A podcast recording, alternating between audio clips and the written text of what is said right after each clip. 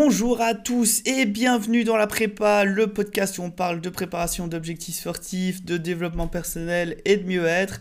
Moi c'est Flo, comme d'hab, vous m'avez reconnu, on n'est pas du tout en forme pour cette dernière semaine de volume de prépa avant le légendaire d'Entrail. Bon alors le boulot est fait, tout en place, on va débrief cette semaine, mais avant tout, on se bouge le cul, on se met en marche, on fait la vaisselle, on va courir, on s'entraîne tous ensemble, on fait circuler le sang. On démarre et on commence tout de suite avec le débrief. Du coup, lundi, diagnostic mécanique post-backyard, et bah ça a été sans course. Bah en effet, dimanche, j'avais fait 10 km de récup avec, euh, avec deux potes, et euh, j'avais une fatigue restante, bien entendu. Bah, j'ai quand même couru 74 km au final. Et mais c'est surtout, en fait, j'ai eu deux courtes nuits, très très courtes nuits, j'ai pas récupéré correctement. Du coup, je me suis calmé.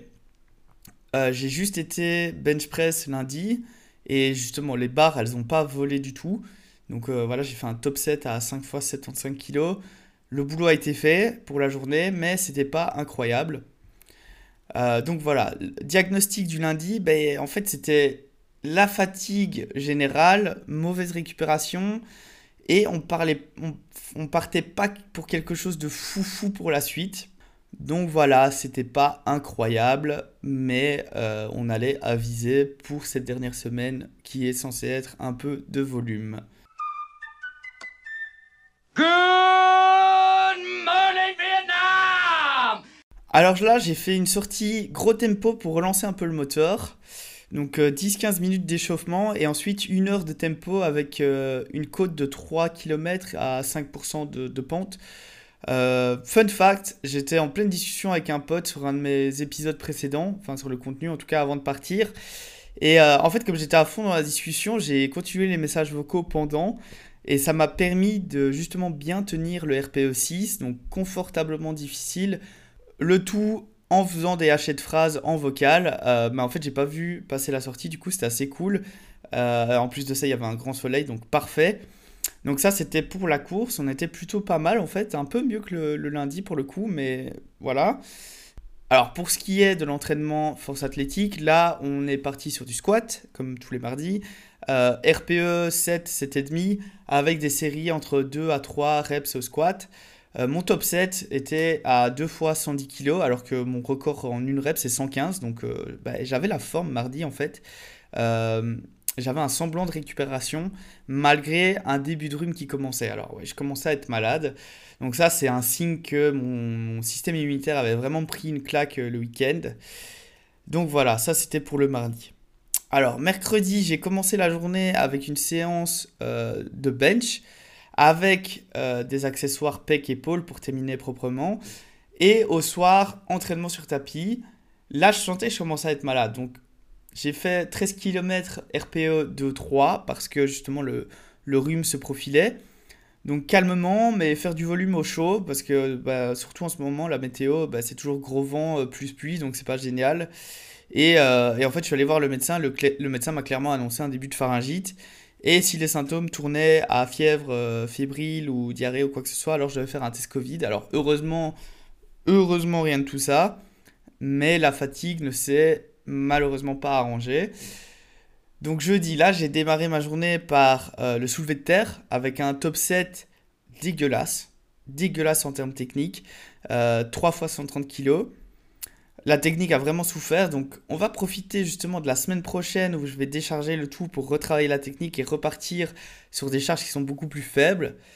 Et après ça, euh, après ça, on va augmenter progressivement. Alors, après le deadlift, j'ai fait un, workout un peu plus euh, type crossfit fonctionnel en finisher.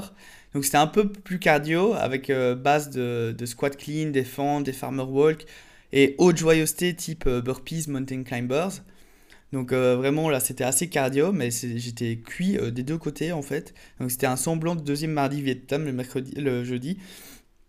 Et, et après ça, en fait, je sentais quand même bien mes jambes. Donc à la place d'aller courir pour éviter les chocs et l'impact du sol, j'ai fait du home trainer, euh, histoire d'essayer de justement de récupérer et de pas trop entacher ce manque de sommeil qui commençait à s'accumuler. Et voilà. Alors, par contre, vendredi, là, tous les voyants étaient rouges euh, au niveau de mes métriques. Sommeil, fréquence cardiaque corpo, variabilité de fréquence cardiaque, niveau de stress, c'était alerte générale. du coup, j'ai vraiment décidé d'écouter mon corps pour essayer de, pouvoir quand même faire une course à la cool le dimanche.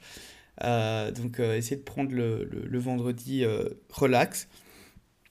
Et, et, donc, voilà. Donc, samedi, ben là, journée euh, absolument pas sportive parce qu'en fait j'ai passé la, la, journée à Walibi dans un parc d'attractions près de chez nous. Euh, j'avais quand même la petite ambition euh, utopiste d'essayer d'aller mettre des bornes après, mais en fait la journée m'a détruite, elle m'a retourné dans tous les sens. Et, et encore une fois, c'était une excellente détente mentale, mais physiquement, j'étais pas encore au top. Donc le samedi soir, j'ai pris le repos. Et dimanche, alors là, je suis vraiment le roi des connards, je vous l'avoue. J'avais repéré en fait une course de, de 33 km à 1 heure de chez moi et le départ était à 9h. Alors je me suis dit, ok, ça se tente. Euh, donc c'était 33 km et 900 mètres de dénivelé euh, positif. Donc ok, ça me bougera un peu les jambes justement. J'avais pas fait beaucoup de volume la semaine. Euh, bah, sauf qu'en fait, il fallait que je me lève à 6h pour, pour tout préparer, pour y aller, déjeuner, etc. Alors vous devinez bien que vu la semaine, il fallait vraiment que les astres euh, s'alignent euh, un peu plus pour moi. Donc euh, bourré de bonnes intentions, je me dis ok, tu mets le réveil. demain matin, tu sens si les heures ont compté double, et sinon, bah, tu feras ton entraînement tranquillement dans le coin, sans pression, et comme ça, tu peux préparer le podcast, etc. Bref. Sauf que, bah, en fait, par automatisme, j'ai tapé mon réveil à 8h au lieu de 6h, et euh, bon, bah en fait, autant vous dire que quand je me suis réveillé et que j'ai vu l'heure, j'ai fait euh, fuck this shit. Euh, mais bon, c'est que ça, en fait, c'est que ça devait être comme ça, au final. Donc voilà, faut pas se prendre la tête, ça arrive. donc voilà, ce dimanche, donc, au niveau entraînement, bah, sortie repentance pour, pour laver mes péchés du matin, avec 5 Je vous salue citadelle sur la journée, et un petit bonus centre-ville de Namur pour manger du bitume. Donc un bon rattrapage en soi, euh, un petit 27 euh, km au calme. Euh, ça a bien tapé, en plus la météo était absolument exécrable, encore une fois. Enfin, en tout cas, il n'y avait pas de pluie, mais beaucoup de vent, assez froid. Donc voilà. Donc voilà, ça vous donne, ça vous donne vraiment une idée de, de l'état du loustic ici présent. C'est la première fois en deux ans que ma montre me dit que mon statut d'entraînement est trop soutenu euh, parce que ben, en fait, j'ai pas une récupération qui est digne de ce que je demande à mon corps. Et donc, euh, cette dernière de semaine de volume, elle est relativement négative à ce niveau-là. C'est le jeu. J'ai fait le boulot jusqu'ici. Euh, j'ai fait énormément, énormément de progrès. Donc, au final, j'ai pu prendre la semaine de manière très spontanée et faire ce que j'avais envie de faire au niveau des entraînements sans mettre trop la pression au niveau mental, sans mettre trop d'intensité. Maintenant, le plus gros du travail est fait. Il n'y a plus qu'à. Il me reste deux semaines de récupération. Euh, c'est important en fait de savoir écouter les signaux euh, de son corps et adapter ses entraînements, même si ben, voilà, c'est frustrant, on peut se sentir un peu coupable. faut savoir que ça fait partie du jeu, c'est pas grave en fait, faut pas culpabiliser. Euh, l'important c'est de rester constant sur la durée. Ici, j'ai été constant sur toute la durée, sur, toute la durée sur les 15 dernières semaines.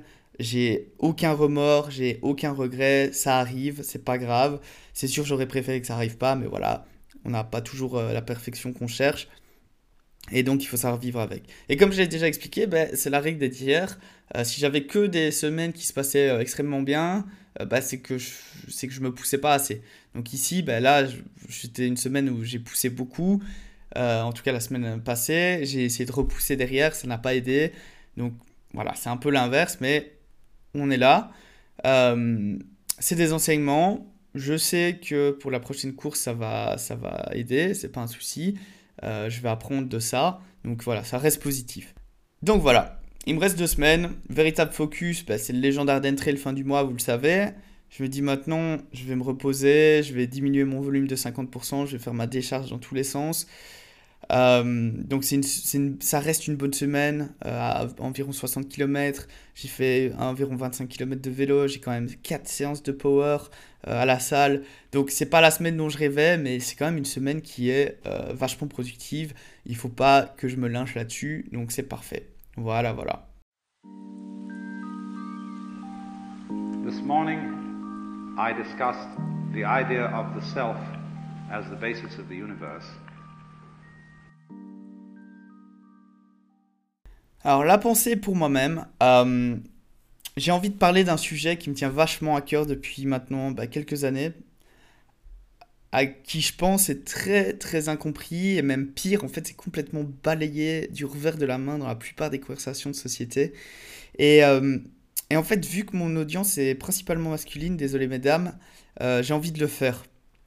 J'ai envie de parler en fait de la santé mentale chez les hommes, euh, parce que c'est un sujet qui est, qui est vraiment qui est vraiment passé sous silence.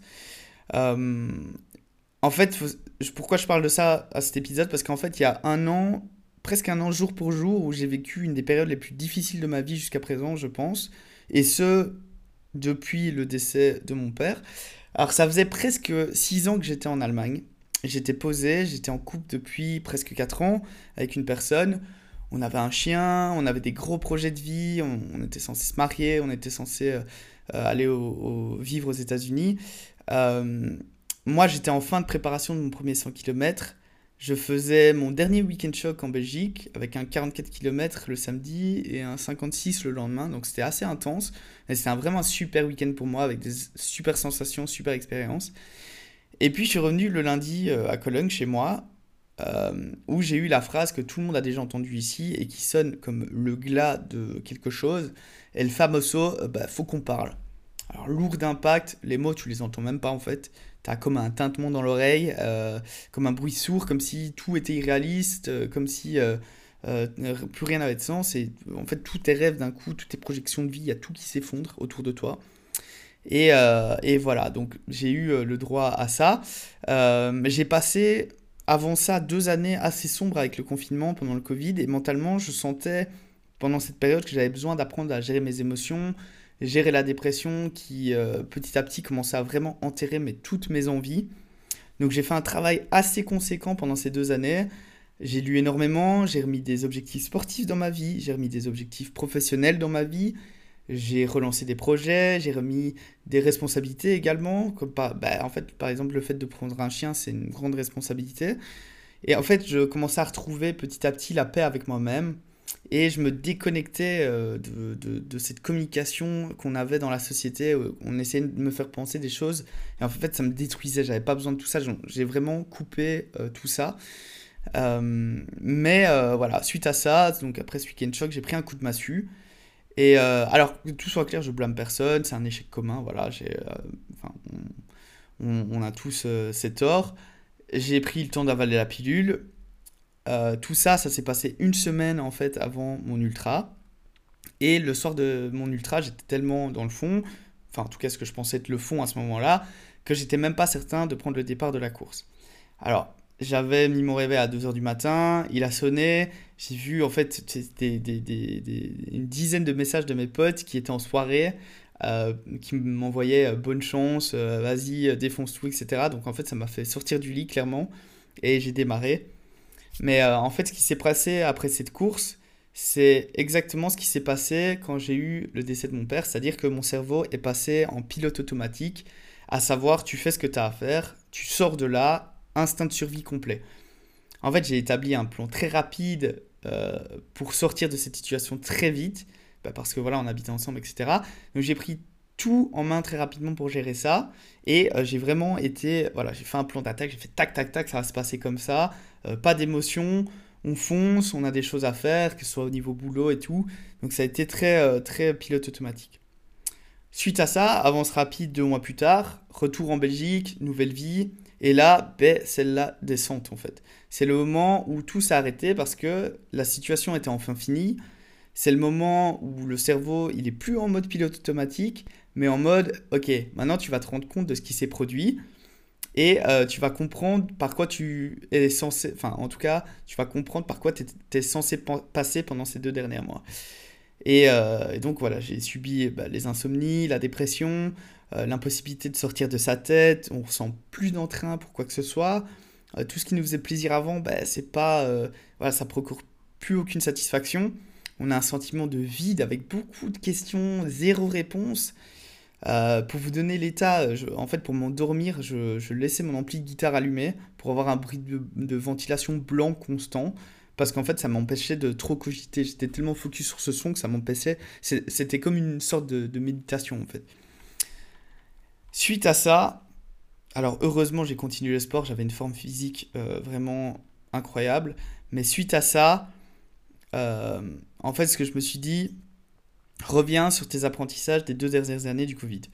Reprends tes notes, reprends tes bouquins, reprends ton journal, passe toutes ces choses en vue, euh, prends du recul en fait, et reprends une routine, reconstruis cette routine que tu as pu avoir, et reprends les choses non négociables pour retrouver cette paix avec toi-même le plus rapidement possible et avancer. Aujourd'hui, ça, là, ce que je viens d'expliquer, je sais que c'est un facteur continu, que même si tout va bien, je sais qu'il est impératif pour moi de continuer à faire tout ça, parce que s'égarer du chemin, c'est laisser une ouverture vers la descente en enfer, et le fait de redevenir trop confortable dans, ces choses, dans certaines choses, c'est là où pour moi la chute fera le plus mal. Donc voilà, j'ai entrepris de reprendre euh, toutes ces choses, tous ces enseignements que j'avais, et, ça m'a permis de rester au sol. Alors ça c'est mon exemple. La dépression, c'est chez les hommes, c'est un truc qui est très mal compris parce que d'une part, ben, en fait, on a cette responsabilité en tant qu'homme du protecteur et du gardien. On est les, on est les piliers. Euh, on a la responsabilité d'être capable physiquement, mentalement. Euh, et de ce fait, si vous êtes dans une relation, en fait, c'est assez difficile de, de, ne, rien perdre si vous vous montrez vulnérable avec l'autre. Alors, je veux pas commencer de débat en mode déconstruction de masculinité, etc. ici. Euh, personnellement, bah déjà, de un, j'en ai rien à foutre. De deux, je vois pas ça comme quelque chose qui fait avancer positivement la société. Je pense que vous l'avez déjà compris avec euh, la manière dont je peux parler. Il faut savoir qu'il y a des faits dans la psychologie moderne qui sont avérés dans un TED Talk de Brené euh, Brown, une chercheuse qui étudie euh, le courage, l'empathie, la, vulnérabilité et la honte chez les gens. Alors je dis les gens. Euh, elle prend en fait un exemple d'un homme qui vient à la sortie de son livre pour un autographe. Et l'homme lui dit J'adore ce que vous avez à dire sur la honte, mais je me demande pourquoi vous n'avez pas parlé des hommes. Et là, elle lui a clairement répondu bah, Parce qu'en fait, je n'étudie pas les hommes. Alors l'homme lui répond, bah ça c'est vachement pratique. Euh, donc il continue, il lui dit, bah, vous dites en fait de ne pas avoir peur de parler, de ne pas avoir peur d'être vulnérable, de communiquer. Mais vous voyez là les livres que je viens de vous donner pour euh, signer pour ma femme et mes trois filles. Mais en fait ces femmes préféreraient me voir mourir en haut de mon cheval blanc que de me voir tomber au sol. Si on est vulnérable et qu'on le communique, en fait on se fait démolir. Et ne me dites pas que ce sont les autres mecs, euh, les coachs, les pères parce que les femmes de ma vie sont plus dures avec moi que n'importe qui d'autre. Alors, suite à cette interaction avec cet homme, elle a commencé à étudier les hommes euh, et poser des questions. Et sa conclusion, c'est que si tu peux avoir une femme qui est capable de s'asseoir en face d'un homme avec ses vulnérabilités et ses peurs, alors cette femme a fait un travail exceptionnel. Si tu as un homme qui est capable de vraiment écouter une femme, qui en a juste eu vraiment mais assez euh, et que la réponse du mec, c'est pas juste j'ai vidé le lave-vaisselle, t'inquiète pas, alors tu as un homme qui a aussi fait un vrai travail sur lui-même. Alors ça, le problème, c'est que c'est pas une majorité, euh, que ce soit homme ou femme.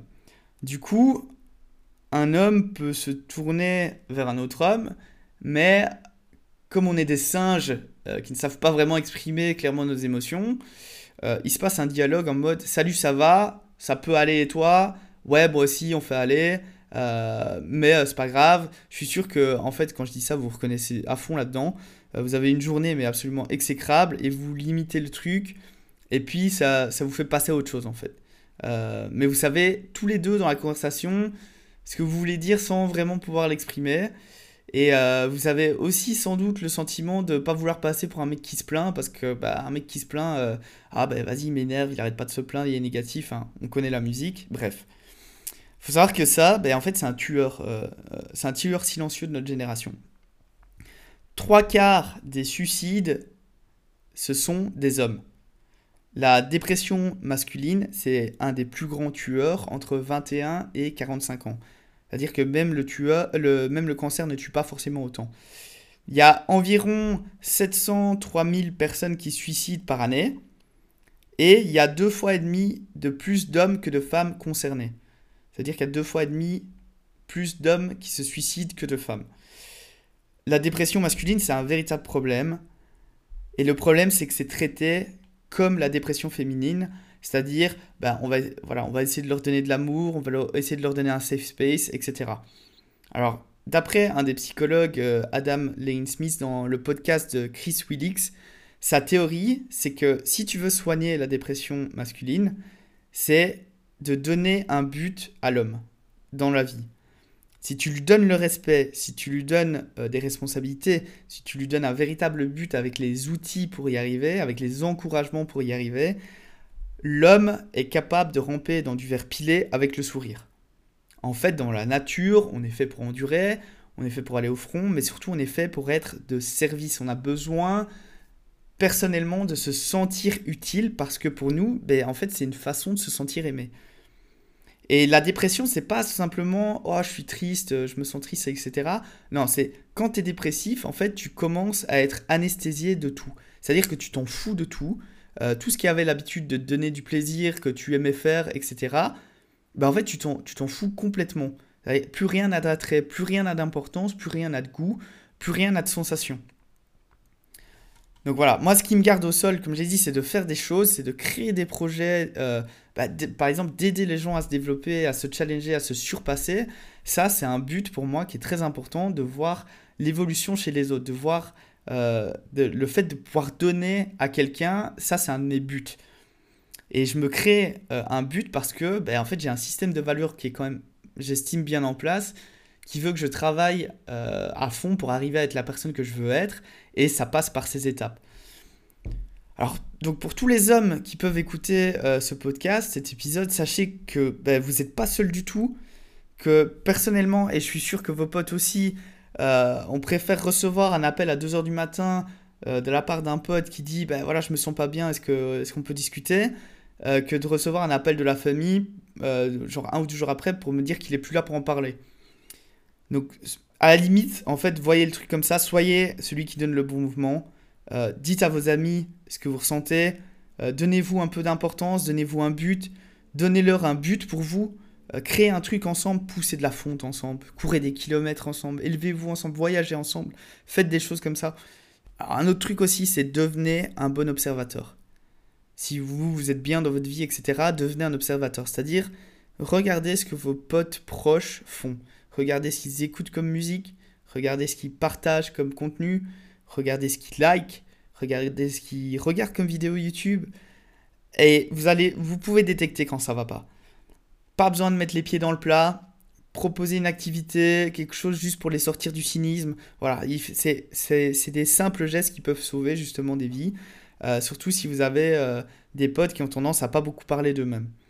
Alors, tombez pas vous-même dans le cynisme vous pouvez être sarcastique, avoir un humour très sombre euh, comme moi pour deal avec euh, les souffrances de la vie, mais dès le moment où vous tombez dans le cynisme de la vie, dans le à quoi bon faire ça, euh, à quoi bon continuer à souffrir sans but, là, en fait, la pente, elle devient très très glissante. Et ça, c'est une des choses à éviter à fond.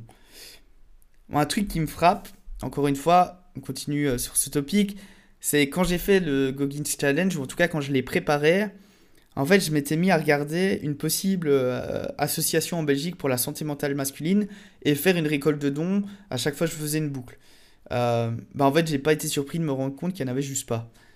On, on, est tellement dans un délire obsessionnel sur, euh, sur, sur d'autres soucis qui n'ont pas lieu d'être qu'on a oublié de regarder la réalité des choses et de regarder les statistiques, de regarder les chiffres. Et en fait, il est temps que ça change. Alors c'est pas un concours de la souffrance, c'est pas un concours, euh, euh, c'est pas une comparaison, c'est un fait en fait. C'est une situation qui doit changer en parallèle avec les autres situations qui sont importantes. Euh, moi, ça me fait énormément plaisir de voir que dans d'autres pays, comme en Angleterre, comme aux États-Unis, comme au Canada, ben, en fait, c'est il y a une véritable prise de conscience sur ce topic que, que justement la santé mentale masculine c'est différent et que ça doit être pris en charge de manière différente. Donc voilà, il y a peut-être des pistes à creuser euh, de notre côté en tout cas. Pour finir, euh, sur la pensée à moi-même, il y a quelques bouquins que j'aimerais vous recommander qui m'ont justement été euh, vraiment très utiles, qui ont été des déclics importants sur la gestion des émotions, de la dépression et de la vie en général. donc c'est des bouquins qui m'ont aidé pendant, pendant les, deux années de confinement. bah, le premier, c'est Maîtriser vos émotions de Thibaut Meurice. En fait, il parle de la maîtrise émotionnelle et comment ne pas devenir ses émotions. mais apprendre à ressentir, mais sans s'identifier, sans devenir ses émotions. Alors, particulièrement les émotions négatives, évidemment. Le bouquin est très accessible. C'est pas un truc marketing révolutionnaire en mode euh, testez cette méthode et changez votre vie en deux semaines. Non, non, c'est pas du tout ça. C'est un très bon guide avec des exercices journaliers euh, pour, au fil des mois, des années, arriver à apprendre les choses avec plus de recul et observer plus que la réaction émotionnelle.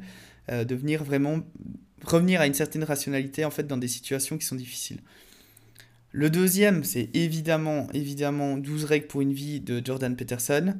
C'est celui qui m'a mis le plus de claques dans la gueule, qui m'a aussi le plus transformé et euh, que je revisite régulièrement, que je, je, relis mes notes et je me rends compte des changements et de l'impact que ce bouquin a eu dans ma vie. Sans ce bouquin, il n'y aurait pas ce podcast, c'est une certitude.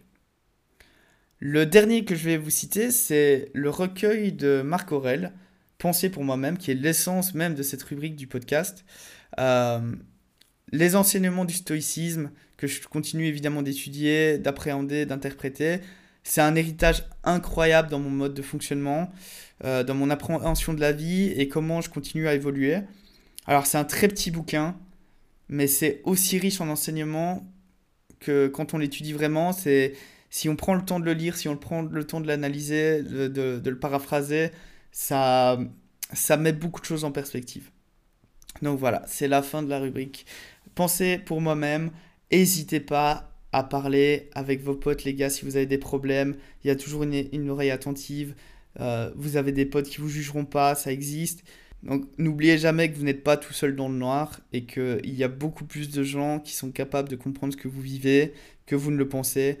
Donc ne restez pas dans le noir.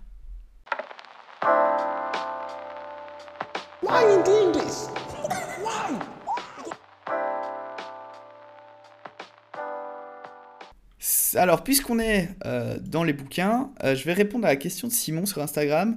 Euh, qu'est-ce que tu me conseilles comme littérature en course à pied, en nutrition ou mindset ou au niveau performance? Je paraphrase un peu sa question. Alors, au niveau de la course à pied, en nutrition, il y a un livre que j'ai beaucoup aimé de, de Shalane Flanagan qui s'appelle Run Fast, Eat Slow. Il euh, faut savoir qu'en fait, Shalane, c'est une marathonienne qui a été quatre fois championne olympique, qui a évidemment euh, un, palmarès incroyable. Et en fait, c'est bourré de bons trucs au niveau nutrition. Euh, tu as aussi, c'était explicatif au niveau de l'importance de certaines macros, comme par exemple les lipides mais aussi en règle générale une bonne façon de voir la nutrition sans être trop restrictif et à quel point justement un régime trop restrictif peut euh, impacter tes performances, surtout dans des, dans des sports d'endurance. Donc je pense que c'est un excellent bouquin pour, euh, pour les coureurs. Euh, en plus, il y a plein de recettes qui sont cool. C'est très facile à prendre, à prendre et, à faire. Donc voilà, moi, je, ça, c'est le bouquin référence que j'ai en tête à te proposer.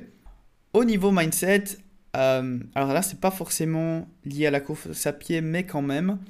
Le premier, pour moi, c'est euh, Can't Hurt Me de David Goggins, qui est en fait une autobiographie euh, de sa vie où tu as en fait toutes les étapes par lesquelles il est passé avant de devenir un Navy Seals et devenir le, le, le, personnage qu'il est aujourd'hui.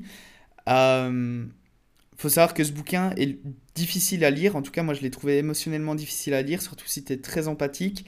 Mais euh, vu que c'est un, David Goggins est devenu vraiment une, une figure de, tout ce qui est ultra endurance, les challenges, etc. Euh, pour moi, c'est un super bon bouquin pour avoir un petit peu euh, une notion de c'est quoi ce mindset de faire les choses quand, quand t'as pas envie de les faire et même quand on, on, chie personnellement dans la vie. Donc je trouve ce bouquin incroyable. Et le deuxième bouquin qui est un peu plus récent, il s'appelle Endure ou Endurer de Cameron Haynes qui est en fait un, aussi un athlète d'ultra-endurance et euh, de... Euh, lui, il fait aussi euh, du donc, soulever de, de, charges lourdes, il fait de la musculation. c'est alors, c'est pas du bodybuilding, c'est vraiment fonctionnel, mais avec des grosses charges. donc très hybride. En plus de ça, c'est un chasseur à l'arc. c'est un type qui adore se, se, confronter à la nature et à la dureté de la nature. Alors c'est assez incroyable comme bouquin parce que ben, en fait tu as tous les aspects de l'ultra-endurance, tu as cet aspect de justement se confronter à la nature, d'aller dans des, dans des terrains, dans des montagnes qui sont vraiment durs à, à, dompter, de, de sortir un petit peu du confort de la vie de tous les jours, de travailler cette discipline, d'avoir ces sacrifices, de, créer cette résilience euh, personnelle et d'avoir cette éthique du travail dur mais, mais constante, mais surtout en fait de, de, en fait tu deviens une pure machine quoi. Et, j'ai vraiment adoré ce bouquin aussi, je le recommande vachement euh, si tu veux quelque chose sur le mindset. Alors dans un autre registre, il y a des bouquins que j'affectionne particulièrement, euh, qui sont extrêmement sarcastiques, qui sont extrêmement drôles, qui peuvent en fait, l'air de rien, t'apprendre des choses sur, euh, particulièrement sur l'ultra trail. Ce sont les bouquins Point de côté. Euh, ce sont en fait des, enfin ils appellent ça des revues du trail.